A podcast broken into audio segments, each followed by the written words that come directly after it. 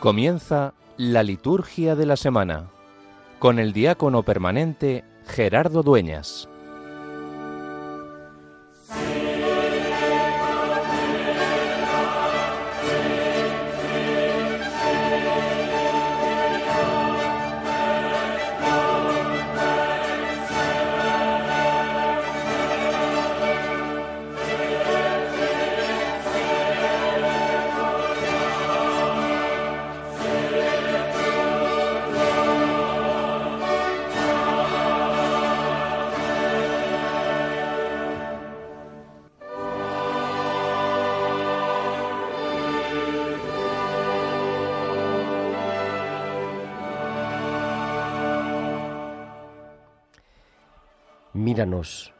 Dios, creador y guía de todas las cosas, y concédenos servirte de todo corazón, para que percibamos el fruto de tu misericordia. Por nuestro Señor Jesucristo, tu Hijo, que vive y reina contigo en la unidad del Espíritu Santo y es Dios, por los siglos de los siglos. Amén.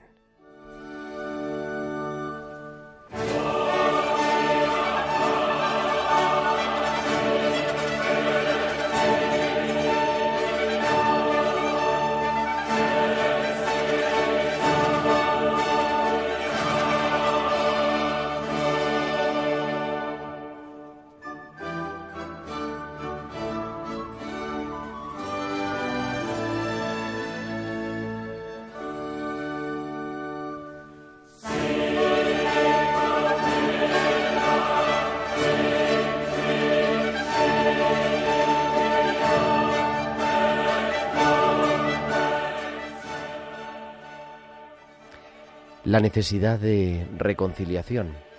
Si el Evangelio del domingo pasado hablaba de cómo gestionar los conflictos, cómo acercarse al otro cuando tienes algo contra él o él tiene algo contra ti, y decía Jesús, primero díselo a solas, luego con dos o tres, luego a toda la comunidad. Acto seguido, Pedro le plantea a Jesús, ¿y, ¿y cómo gestiono el perdón? ¿Cómo es nuestra necesidad de reconciliación? En la tarea pastoral ya de hace algunos años que este servidor tiene en el acompañamiento de personas que están al final de esta vida, caemos en la cuenta de que es lo verdaderamente esencial para las personas y una de las cosas principales es la necesidad de reconciliación. Cuando uno hace balance cuando sabe que el final está próximo, que no vivimos como si fuéramos a quedarnos aquí para siempre, necesitamos reconciliarnos. Y es verdad que hay ocasiones en las que tenemos razón. No siempre se trata de pedir perdón. A veces son los otros los que nos han hecho esto, nos han dejado de hacer aquello. Y por eso Pedro le pregunta a Jesús, Maestro, ¿Cuánto tengo que perdonar? Pedro ya conocía a Jesús, lleva un largo camino de discipulado y por eso le dice algo sorprendente. Y le dice, si mi hermano me ofende, hasta siete veces está bien. Ya está bien, nosotros podíamos decir, perdonar a alguien siete veces. Ojalá nosotros perdonáramos siete veces. Pero Jesús le dice, no, no has entrado en la dinámica del Evangelio, en la dinámica del reino de Dios. No se trata de llevar la cuenta y perdonar mucho, sino viene a decir Jesús, se trata de caer en la cuenta que Dios nos perdona todo. Y que por eso le dice a Pedro, no te digo siete veces, sino setenta veces siete, que no son setenta por siete, que son cuatrocientas noventa, sino que es siempre. Y en el regalo de la parábola de este fin de semana, de este domingo, dice Jesús, cae en la cuenta cuando tienes que perdonar, cuando tienes algo contra otro, justa o injustamente, de cuánto te perdona Dios. Si vivimos nuestra relación con el Padre en esta clave, en clave de reconciliación, de experimentar en nuestra vida la ternura, la misericordia, el que es un Dios todo perdonador, podemos nosotros también ser vínculo de reconciliación. Y por eso dice, si aquel criado cuando debía diez mil talentos, que es una cantidad ingente de dinero en la época de Jesús, su Señor se lo perdona solo porque se lo pide. Él le dice que se lo vaya pudiendo pagar a plazos, pero dice el Evangelio que el Señor le canceló toda la deuda. ¿No debemos nosotros también de perdonar a los demás? Por eso, ponernos con autenticidad ante Dios, con nuestra propia fragilidad, con lo que necesitamos también, reconciliarnos con los hermanos y con el Padre, nos ayuda a ser vínculo de comunión y canal de reconciliación. Ojalá nosotros también, en esta semana, dejándonos interpelar por el regalo del Evangelio, de la liturgia de la palabra de este domingo que comenzamos ya, podamos ir limando aquellas espinitas que nos quedan en nuestro corazón y pedir perdón y perdonar. ¿Cuánto? ¿Siete veces? No, siempre, porque Dios nos perdona, siempre es un Dios con los brazos abiertos, siempre dispuesto a la ternura, a la misericordia y al perdón.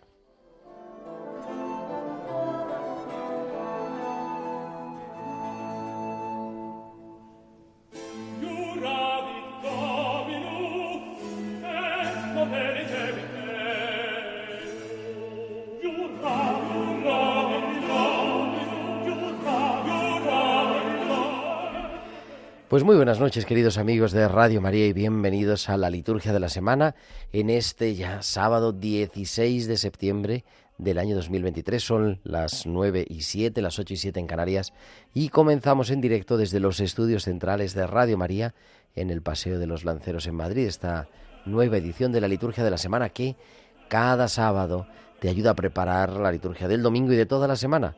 Y lo llevamos emitiendo ya muchos años, creo que casi casi 15 años, eh, de los sábados de 9 a 10 de la noche, de 8 a 9 en Canarias. Con un equipo maravilloso a los mandos del control, haciendo que me puedas estar escuchando allí donde estés. Está Marta Troyano. Marta, muy buenas noches. Muy buenas noches, Gerardo, y a todos nuestros oyentes. Recién venida con su nuevo look y todo, así que, pero claro, no lo pueden ver, porque tenemos imágenes, tenemos imágenes en directo de Facebook Efectivamente, pueden seguirlo a través de nuestro Facebook con imágenes, ahí pueden ver eh, a Gerardo. Pues sí, porque en el otro lado del control no se ve, pero bueno, se imaginan el nuevo look de Marta Troyano. Y nada, y, y Mar Omar esta tarde también en, en la música, en la selección, en la producción musical. ¿De qué vamos a hablar hoy? ¿De qué vamos a hablar en este sábado ya las vísperas, las primeras vísperas del domingo vigésimo cuarto del tiempo ordinario, pues de eso, de la celebración del domingo, de este domingo que hemos comenzado ya en esta tarde de sábado, y también pues del calendario de la semana, una semana marcada por la fiesta de San Mateo, este próximo 21 de septiembre la fiesta de San Mateo, en algunos lugares, una fiesta importante en tantos pueblos de España, y algunas otras memorias, los mártires de Corea, la memoria también del Padre Pío el próximo sábado, el día 23 y muchas cosas más. Nos acercaremos también hasta las jornadas nacionales de delegados de Pastoral de la Salud, que van a ser dentro de unos 10 días. También vamos a hablar con el director del departamento de la conferencia episcopal y como siempre seguimos buceando en la ordenación general del misal romano y todo esto y mucho más hasta las 10 de la noche aquí como siempre y esperamos tus mensajes en nuestro correo electrónico la liturgia de la semana 1 arroba radiomaria.es. La liturgia de la semana 1, el 1 con número, arroba radiomaria.es. Y también nos puede seguir, como nos decía Marta, en Facebook, Radio María España, buscando ahí en vídeo, en directo, puedes compartir un poquito en esta noche con nosotros en el estudio y así, pues estamos más cercanos de alguna manera. Y también nos puedes seguir en Twitter, arroba Radio María España. Y además, durante la emisión del programa, nos puedes seguir enviando los mensajes de WhatsApp a nuestro número del estudio, al 668-594-383. Al 668-594-383. Pues son ya las 9 y 10, 8 y 10 en Canarias. Entramos en la liturgia de este domingo, vigésimo cuarto del tiempo ordinario.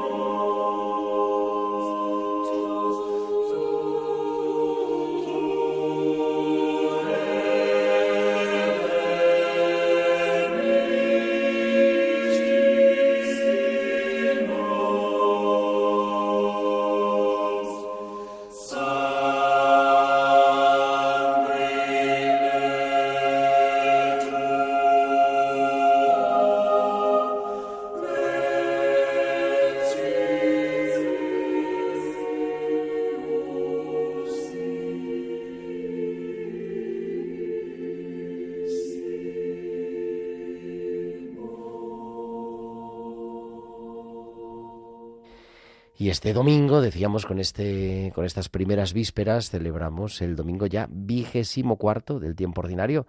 Ya sabes que son 34 las semanas del tiempo ordinario, o sea que estamos ya en la recta final hasta el eh, mes de noviembre, el primer domingo de diciembre este año será el primer domingo de Adviento, o sea que todavía nos quedan unas semanitas, pero acompañándonos, dejándonos acompañar siempre en este ciclo A en el que estamos por el evangelista San Mateo, que podríamos decir, decimos, ¿no? Es como nuestro Padre espiritual este año.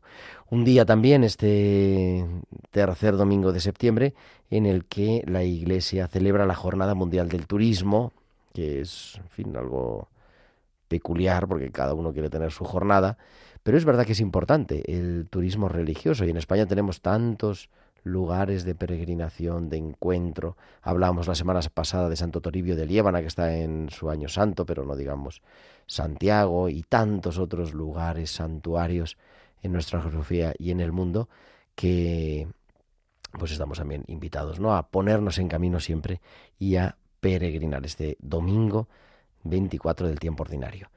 Y decimos, bueno, cuarta semana del Salterio para los que rezan la liturgia de las horas, y decía, como siempre, nos introducimos en la liturgia de la palabra que nos acerca a, las lecturas de este domingo que comienza y que está, como hablábamos al principio, basado en el perdón, la necesidad de perdón, la necesidad de reconciliación. Y de eso nos habla también la primera lectura. Siempre la primera lectura va en consonancia con el libro, con el Evangelio, y este domingo está tomado del capítulo final del capítulo 27, comienzo del capítulo 28 del libro del Eclesiástico. A este autor hebreo también que se le conoce como el Sirácida, pues escribe una obra monumental, de tal manera que la Vulgata, eh, la edición típica de esta atribuida a San Jerónimo, la llama, le llama este libro a la Sirácida el Eclesiástico, por su amplitud de temas sapienciales, catequéticos, teológicos. Durante siglos solamente se conoció el texto griego hasta que, paulatinamente, primero en una sinagoga antigua del Cairo y después en Qumran, en los descubrimientos de Qumran, allí cerca de Jericó, y en Masada, ha ido apareciendo el texto hebreo y se ha reconstruido en su totalidad el texto hebreo. O sea que es un libro que hemos estudiado antiguamente, que era solamente escrito en griego, pero que ya tenemos también las primeras versiones en hebreo, no las primeras, pero versiones antiquísimas. Probablemente escrito en el siglo II antes de Cristo. La lectura que nos propone este domingo la liturgia es una parte en la que aparecen una serie de sentencias sapienciales que en realidad es, como decíamos, una exhortación al perdón. El rencor y la ira, que son pasiones humanas, las atribuye el autor a los pecadores. Quizá la afirmación es muy fuerte, pero debe hacernos pensar. Esto, vivir así, lleva a la venganza, y la venganza es una cosa que abomina al Señor. Estas ideas sapienciales superan ya, antes del Nuevo Testamento, con creces lo que llamábamos la ley del talión, ¿no? ese famoso ojo por ojo y diente por diente. Aunque es verdad que esta ley, esta ley del talión también la tenemos que interpretar en su contexto. Pero, sin duda, el texto de hoy, o de, de mañana domingo, de este domingo, nos invita a la misericordia porque con ello imitamos a Dios. De esta manera, desde las ideas de la sabiduría, se prepara precisamente la predicación de Jesús sobre el perdón de los pecados y sobre la misericordia de Dios, y es que quien sabe perdonar se aproxima entrañablemente a la grandeza de Dios, y por lo mismo, quien no quiere perdonar, quien se obsesiona con la venganza, no puede pensar que sea sabio y religioso. Esto se infiere claramente de este texto sapiencial que encierra tantos quilates de sabiduría humana y religiosa, porque el sabio en todo momento pone a Dios por medio. ¿Cómo es posible que alguien que se considere verdaderamente religioso viva desde el rencor y el odio? Esta es, dice el autor, la verdadera vara de medir, la auténtica sabiduría de la vida y la cuna donde debe mecerse la religio, la religión. Y respondemos a esta lectura, como siempre, con el Salmo. Este domingo es el Salmo 102. El Señor es compasivo y misericordioso, lento a la ira y rico en clemencia.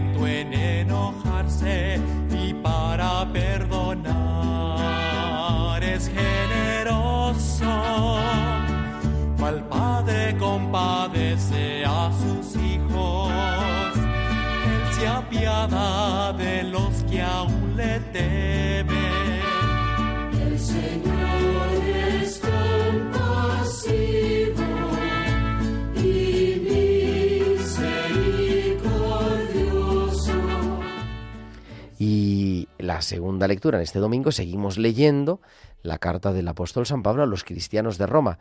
En esta lectura semicontinua que vamos haciendo, ya hemos dicho muchas veces, ¿no? La segunda lectura pues tiene su carácter independiente de la primera y del Evangelio en los domingos del tiempo ordinario. Y esta semana leemos el capítulo 14, tres versículos del capítulo 14 de la carta a los romanos. Ya vivamos, ya muramos, somos del Señor. Este texto continúa en lo que hemos llamado ¿no? la parte parenética de la carta de San Pablo a los romanos. Sin embargo, este pasaje en cuestión de, estas, de esta perícopa de la liturgia dominical quiere fundamentar toda la actuación cristiana en lo cristológico. Vivimos y morimos para el Señor. En todo somos del Señor. Si aceptamos que hemos sido redimidos por Cristo, sabemos que le pertenecemos. Y esta aparente esclavitud es el grito de libertad más grande, porque de esa manera no estaremos esclavizados ante otros señores de este mundo. La razón es que nadie ha dado su vida por nosotros como Jesucristo. San Pablo dice claramente que vida y muerte pertenecen al Señor, porque es en la muerte y la resurrección de Jesús donde se resuelve nuestra existencia y nuestro futuro. Y este estar sometidos, mejor dicho, estar estrechamente unidos a Cristo y a Dios, viene a significar ser libres con libertad verdadera, humana y plena. Este texto de dimensiones escatológicas inigualables es una de las lecturas que habitualmente leemos ¿no? en los funerales, en la liturgia de difuntos, y que se centra en el querigma, en la proclamación de la muerte y resurrección del Señor. La muerte y la resurrección del Señor es algo que acontece por nosotros, por la humanidad. Posiblemente esta fórmula que leemos en este domingo es una fórmula tradicional de fe que estaba ya en uso en la liturgia en los tiempos paulinos. Y la clave de todo esto es que, a diferencia de lo que se piensa popularmente, el cristiano no puede vivir para sí mismo, en sí mismo, de sí mismo, sin mirar a los otros. En realidad el cristiano tiene que afrontar un reto. No es vivirse, sino desvivirse por los demás. Y este egoísmo radical se pone en entredicho por la vida de Jesús que culmina en su muerte y resurrección por nosotros. Ni siquiera después de haber muerto como entrega se desentiende de la humanidad, sino que su vida nueva, su vida resucitada, es también una vida nueva por nosotros y para nosotros. No es aquí solamente solidaridad que lo que se proclama, sino la entrega auténtica, la adoración absoluta de la vida. Y con el aleluya nos preparamos para el centro de la liturgia de la palabra, que es siempre la proclamación del Evangelio.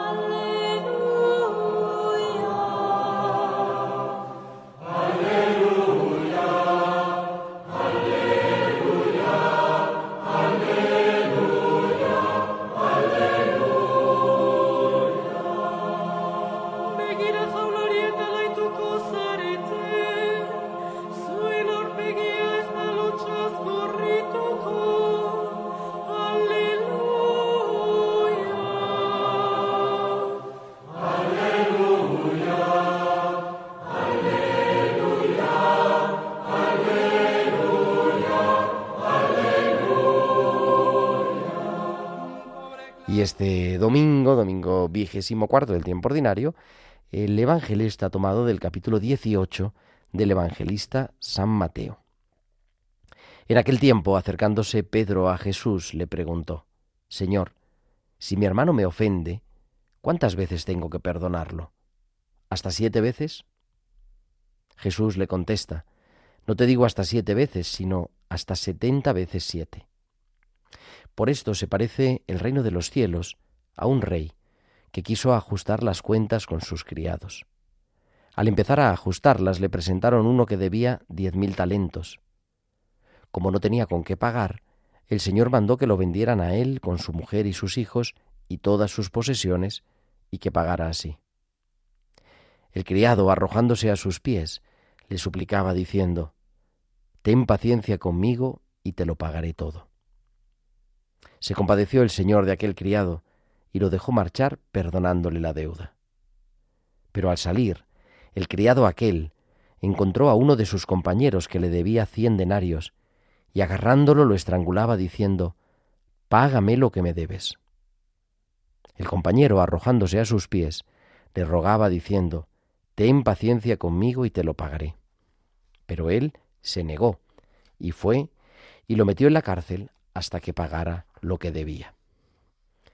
Sus compañeros, al ver lo ocurrido, quedaron consternados y fueron a contarle a su señor todo lo sucedido. Entonces el señor lo llamó y le dijo, Siervo malvado, toda aquella deuda te la perdoné porque me lo rogaste. ¿No debías tú también tener compasión de tu compañero como yo tuve compasión de ti? Y el señor, indignado, lo entregó a los verduros hasta que pagara toda la deuda. Lo mismo hará con vosotros mi Padre Celestial, si cada cual no perdona de corazón a su hermano. Y para comentar el Evangelio, como siempre, tenemos a nuestro colaborador. Muy buenas noches, es Carlos Bastida, el capellán del Hospital de Canto Blanco y de la Residencia de Mayores Nuestra Señora del Carmen en Madrid. Vemos en esta parábola dos actitudes diferentes. La de Dios, representado por el Rey, que perdona tanto porque Dios perdona siempre, y la del hombre. En la actitud divina, la justicia está impregnada de misericordia, mientras que la actitud humana se limita a la justicia. Jesús nos exhorta a abrirnos valientemente al poder del perdón, porque no todo en la vida se resuelve con la justicia, lo sabemos bien. Es necesario ese amor misericordioso que también es la base de la respuesta del Señor a la pregunta de Pedro que precede a la parábola. La pregunta de Pedro suena así Señor, dime cuántas veces tengo que perdonar las ofensas que me haga mi hermano. Y Jesús le respondió No te digo hasta siete veces, sino hasta setenta veces siete. En el lenguaje simbólico de la Biblia, esto significa estamos llamados a perdonar siempre. Pedro le pide una medida a Jesús y éste le ofrece el perdón sin medida. Cuánto sufrimiento, cuántas divisiones, cuántas guerras podrían evitarse si el perdón y la misericordia fueran el estilo de nuestra vida. También en familia. Cuántas familias desunidas que no saben perdonarse, cuántos hermanos y hermanas que tienen ese rencor en su interior. Es necesario aplicar el amor misericordioso en todas las relaciones humanas, entre los esposos, entre padres e hijos, dentro de nuestras comunidades, en la Iglesia y también en la sociedad y la política. La parábola de hoy nos ayuda a comprender plenamente el significado de esa frase que recitamos en la oración del Padre nuestro. Perdónanos nuestras ofensas, así como nosotros perdonamos a los que nos ofenden. Estas palabras contienen una verdad decisiva. No podemos pretender para nosotros el perdón de Dios si nosotros, a nuestra vez, no concedemos el perdón a nuestro prójimo. Es una condición. Piensa en el final en el perdón de Dios y deja ya de odiar. Echa el rencor, esa molesta mosca que vuelve y regresa. Si no nos esforzamos por perdonar y amar, tampoco seremos perdonados ni amados. Danos, Señor, entrañas de misericordia frente a toda miseria humana. Inspíranos el perdón, el gesto y la palabra oportuna frente al hermano solo y desamparado. Ayúdanos a perdonar y a mostrarnos disponibles ante quien se siente explotado y deprimido. Que quienes te buscamos nos preocupemos de compartir en el amor las angustias y tristezas, las alegrías y esperanzas de todos los seres humanos, y mostremos tu camino de reconciliación, de perdón y de paz. Así sea. Y buenas noches, Gerardo y queridos oyentes. Pues muchísimas gracias, querido Carlos. Buenas noches también para ti, como siempre. Y hasta la semana que viene te esperamos aquí, como cada semana, en la liturgia de la semana. Continuamos en directo, 9.29, 8.29 en Canarias, Radio María. Entramos ya en el calendario de esta semana vigésimo cuarta del tiempo ordinario.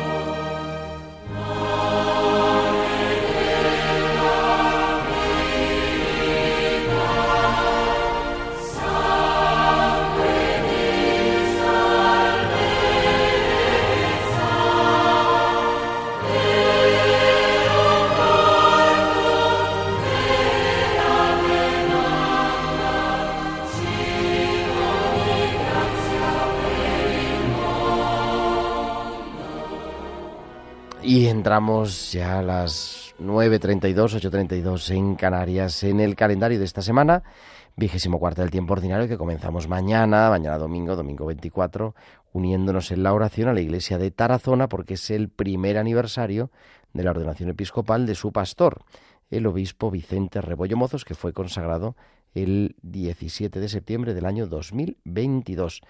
El lunes, el lunes 18 de septiembre, es un día de feria, por lo tanto, como siempre decimos, ¿no? Se puede utilizar cualquier formulario del tiempo ordinario, pero también toda esa tercera parte del misal, las visas por diversas necesidades y votivas, para pedir por la paz, por la familia, por las vocaciones, por los cristianos perseguidos, por los que nos afligen, por etcétera, para darle gracias a Dios, para lo que sea. Y que también es una riqueza, una riqueza eucológica llamada descubrir, y también con las plegarias, las cuatro plegarias por diversas necesidades, también las plegarias por la reconciliación, quizá, ¿no? Este domingo, que habla tanto de la reconciliación, pues puede ser un bonito momento, ¿no? De, de descubrir y aprender a rezar con la liturgia, que al fin y al cabo es la espiritualidad de la Iglesia. El lunes 18 nos unimos en la oración a la Iglesia de Teruel y Albarracín, porque eh, celebra el segundo aniversario de la ordenación de su pastor, Monseñor José Antonio Satué Huerto, que fue ordenado obispo tal día como el 18 de septiembre del año 2021 y que además ahora está de actualidad porque ha sido nombrado hoy hace ocho días miembro de la congregación de los, del dicasterio de los obispos por el Papa Francisco. El martes 19, martes 19 de septiembre, eh, podemos celebrar de feria o también la memoria libre, tenemos la memoria libre de San Genaro, obispo y mártir, que siguió las huellas de Cristo Pastor en su pasión y su gloria durante la persecución de Diocleciano en el siglo IV. Ese día nos unimos también en la oración a la iglesia de Ávila, porque recuerda y celebra el aniversario de la ordenación episcopal de su obispo emérito y también hasta hace poco administrador diocesano, Monseñor Jesús García, Jesús García Burillo, que fue ordenado en 1998. También nos unimos a la iglesia de Tarragona, porque es el aniversario de la ordenación episcopal de su arzobispo emérito, Monseñor Jaume Pujol Balcells, que fue consagrado en el año 2004. Y también nos unimos en la oración a la iglesia de Orense, porque el 19 de septiembre de 1991 murió su obispo Ángel Temiño Saiz. esto estamos hablando del 19 de septiembre. El miércoles 20, la Iglesia Universal celebra la memoria obligatoria de San Andrés Quintaegón, presbítero, San Pablo Chon Hassan y compañeros mártires de Corea. Al principios del siglo XVII, la fe cristiana penetró por primera vez en Corea. Esta comunidad cristiana, durante las diversas persecuciones del siglo XIX, dio 103 santos mártires, entre los cuales destacan el primer presbítero, nacido hace 202 años, en 1821, y asesinado a los 25 años, o sea, muy joven, prácticamente recién ordenado, que es San Andrés Quintaegón, y también el insigne apóstol laico Pablo Chong Hasang. El día 20, en esta memoria, recordamos a todos estos santos mártires, eh, los cuales con sus sufrimientos consagraron las primicias de la Iglesia coreana. De hecho, hoy precisamente, y luego lo vamos a escuchar también en el informativo de Radio María a partir de las 10 de la noche, de las 9 en Canarias, ha recibido hoy a un grupo de fieles de Corea del Sur que han viajado a Roma con motivo de la instalación de una hornacina en la Basílica de San Pedro de una estatua del mártir San Andrés Quintaegón. Y han sido recibidos por el Papa, que ha tenido también un discurso con ellos y que ha recordado pues la importancia de esta iglesia, una iglesia fecunda, surgida de los laicos y fecundada por la sangre de los mártires. Ha dicho el Papa, la iglesia de Corea se regenera a sí misma sacando de sus raíces el generoso impulso evangélico de los testigos y la valorización del papel y de los carismas de los laicos. Durante mucho tiempo siglos enteros en Corea la fe se ha mantenido nada más a través de los laicos que incluso bautizaban, las abuelas bautizaban a los nietos y han mantenido la fe cristiana y que además ahora también está de actualidad por esto, porque al cumplirse como era la pandemia el 200 aniversario del nacimiento de San Andrés Quintaegón, estaba esto previsto y además ahora con motivo de que la próxima Jornada Mundial de la Juventud, la JMJ será en Corea en el año 2027 y estamos organizando ya en Radio María una, en fin, unos enviados especiales. Yo me he propuesto para esto, pero vamos a ver, vamos a ver cómo va la cosa, que todavía queda un poquito de tiempo, así que vamos a ir paso por paso. Ese día también nos unimos a la oración en, a la iglesia de Zamora, porque es el tercer aniversario, el cuarto aniversario ya, madre mía, el cuarto aniversario de Gregorio, de la muerte de Gregorio Martínez Sacristán, su obispo en el año 2019. El jueves, jueves 21 de septiembre, celebramos la fiesta de San Mateo, apóstol, evangelista, llamado antes Leví, dice el martirologio romano, que al ser invitado por Jesús para seguirle dejó su oficio de publicano o de recaudador de impuestos y elegido apóstol, escribió un evangelio en el que se proclama principalmente que Jesucristo es el hijo de David, hijo de Abraham, con lo que de este modo, dice el martirologio, se da plenitud al Antiguo Testamento. La Iglesia le atribuye, como decíamos, ¿no? el primero de los evangelios, el Evangelio según San Mateo. No, no, sabemos gran cosa de su actividad apostólica y de las circunstancias de su martirio, pero siempre celebrar un apóstol y a un evangelista es poner los cimientos de nuestra fe. Y lo celebramos como fiesta litúrgica, es decir, con lecturas propias, por supuesto, con el canto o el rezo del Gloria y la liturgia de las horas, el Te Deum, etc. La fiesta de San Mateo, apóstol y evangelista, este jueves 21, que también es el aniversario de la ordenación del obispo de Jerez, de Asidonia Jerez, el reverendísimo padre José Rico Pavés, que fue consagrado obispo en el año 2012, en aquel tiempo como obispo auxiliar de Getafe. El miércoles, digo el miércoles, el viernes 22, el viernes 22 de septiembre, es un día de feria, como decíamos, ¿no? Las misas eh, de feria ordinarias o las que se deseen celebrar de, de los otros formularios. Nos unimos también en la oración a la iglesia de Barcelona, porque recuerda el aniversario de la ordenación de su pastor, el arzobispo, el cardenal Juan José Omeya Omeya, que fue ordenado en el año 1996. Y concluiremos la semana el próximo sábado, sábado 23 de septiembre, el día de San Pío, del Padre Pío, San Pío de Pietra del China, presbítero, tan conocido en Radio María y con una espiritualidad tremenda y con muchos devotos. Y de hecho, mañana mismo, sin ir más lejos, mañana a las 11 de la mañana, mañana domingo a las 11, tenemos el programa El Padre Pío en el umbral del paraíso que emitimos cada 15 días. Bueno, pues la fiesta, la memoria, en este caso litúrgicamente la memoria del Padre Pío, la celebraremos el próximo sábado 23 de septiembre. 9.39, 8.39 en Canarias. Continuamos aquí en directo en Radio María en la liturgia de la semana. Me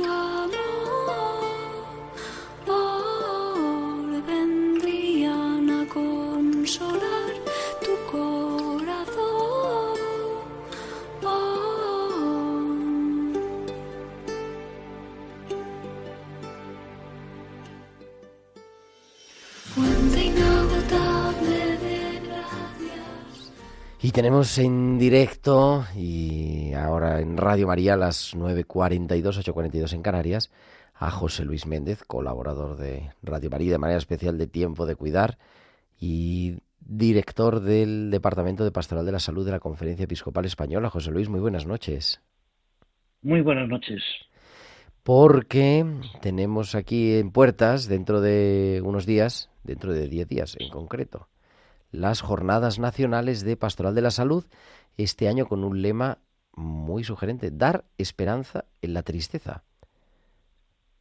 Dice así Sí. la presentación, dice, eh, España encabeza la lista de países que más ansiolíticos consume, lo que constata, entre otras cosas, un incremento del sufrimiento psicológico y emocional importante. Por ello nos ha parecido oportuno reflexionar sobre este asunto, ¿verdad? Un asunto, pues verdaderamente de actualidad, José Luis. Sí, es verdad, porque a veces eh, cuando pensamos eh, en, la enfermedad mental, pensamos en situaciones particularmente graves, un sector cada vez más amplio, pero un sector limitado de la población. Pero sin embargo, eh, de- desde esta perspectiva de ese sufrimiento psicológico, bueno, la, cantidad de personas que, que viven con, con ansiedad importante, con estados de tristeza, de desánimo profundo, ¿no? Bueno, pues hay que plantearse seriamente cómo poder ayudar y, y uno de los, de, los cauces es precisamente esto, ¿no? El de, el de, el de dar, dar, dar esperanza, ¿no?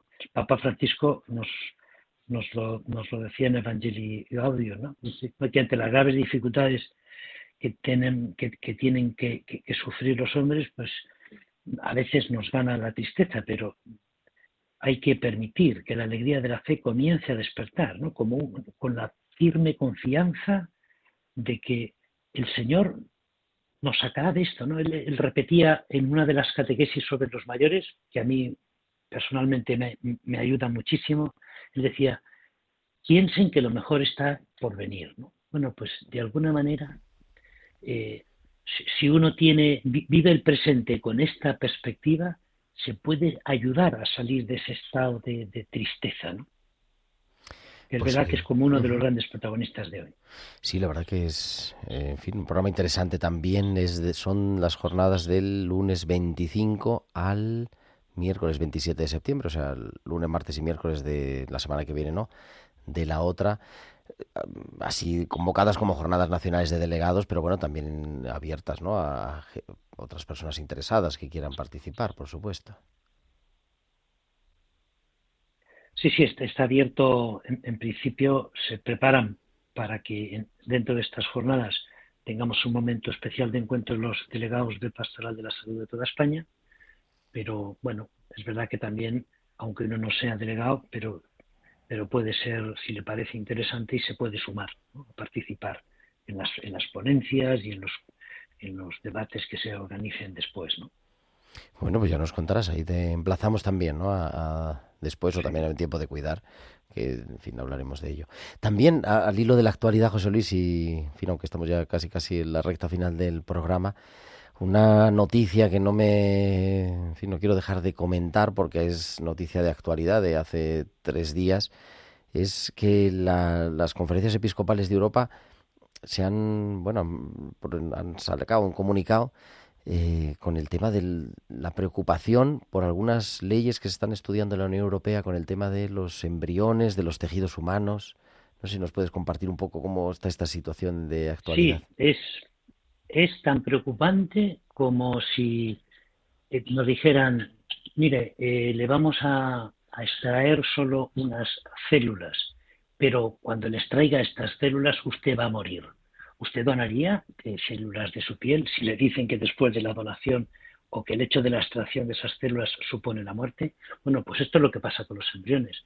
Tú a un embrión le quitas las células para que después se desarrollen como riñón o como tejido hepático.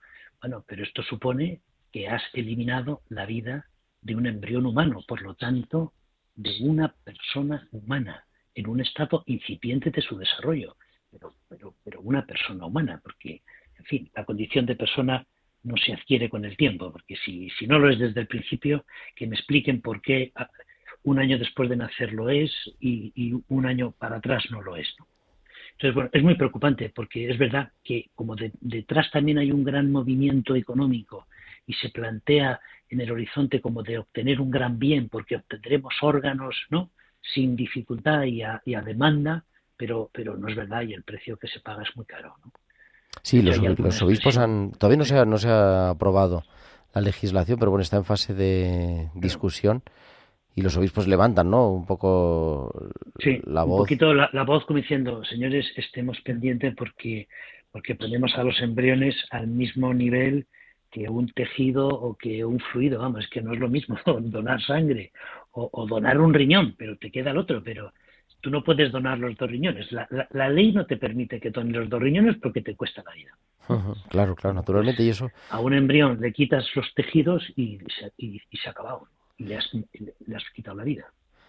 Pues estaremos atentos también, estaremos atentos a, a ello, así que, que, querido José Luis, muchísimas gracias por, bueno, por acompañarnos vosotros. en esta noche ti, y ánimo y estamos, eh, seguimos en, en contacto, querido José Luis. Perfecto. Un abrazo. Es José Luis Méndez, el director nacional de la Pastoral de la Salud, del Departamento de Pastoral de la Salud de la Conferencia Episcopal Española y también delegado de Pastoral de la Salud de aquí, de la Archidiócesis de Madrid.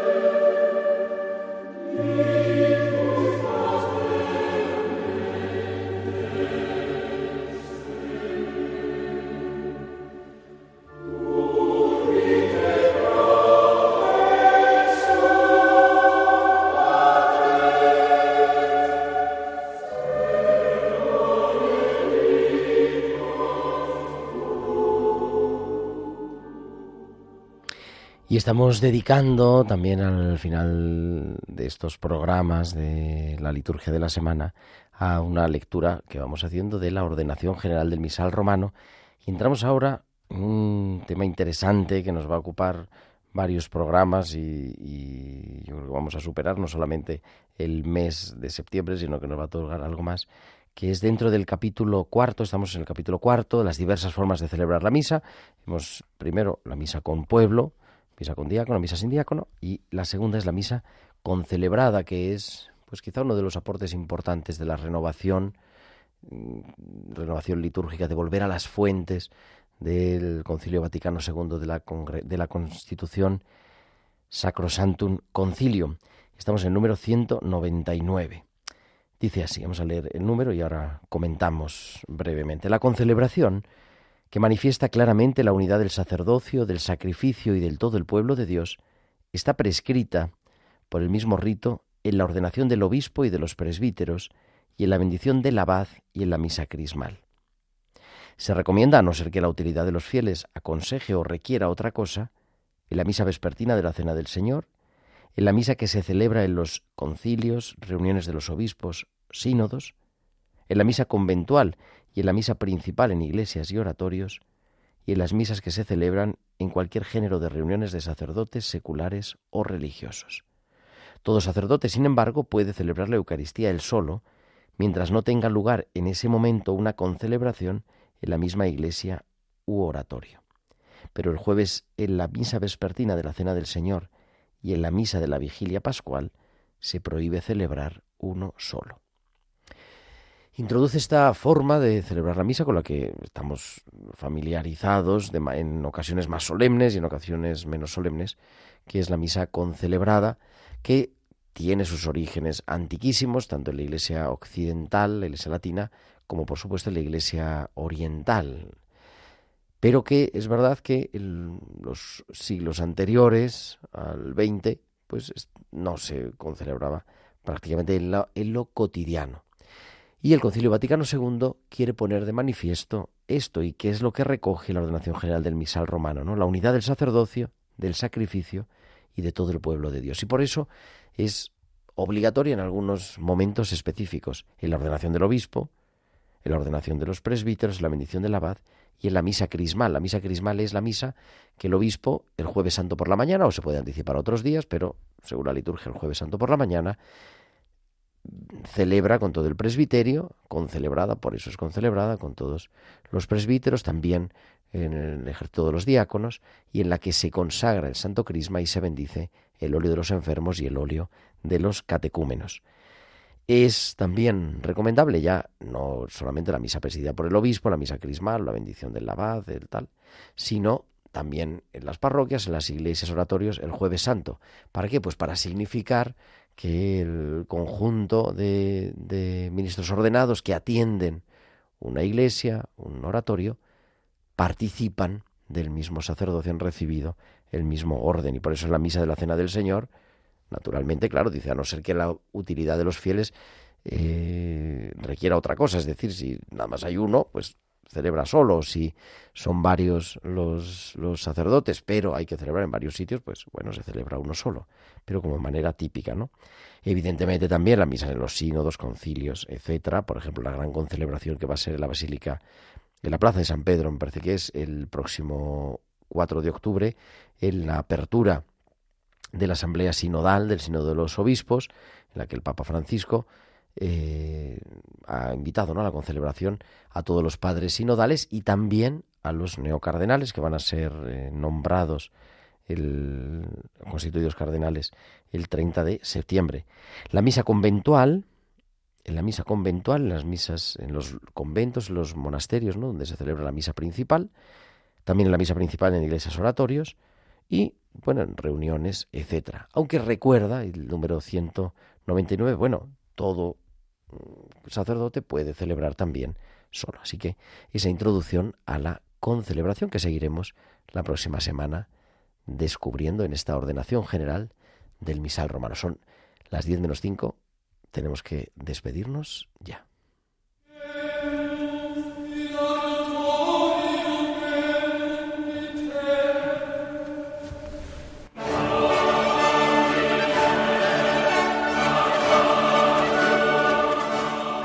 Y es que ya llega el informativo, están aquí las noticias preparadas, la información, toda la actualidad de España, del mundo de la Iglesia en Radio María, ahora en unos minutos a las 10 en punto de la noche, a las 9 en Canarias. Nosotros volveremos el próximo sábado, que será, estamos a 23, el próximo sábado será 23 de septiembre, la fiesta, la memoria de San Pío de Pietrelcina. Y estaremos aquí, como siempre, a las 9 de la noche, a las 8 en Canarias. Muchísimas gracias a Marta Troyano y nosotros nos encontramos muy pronto. Feliz y santo domingo. Un abrazo de vuestro amigo el diácono Gerardo Dueñas.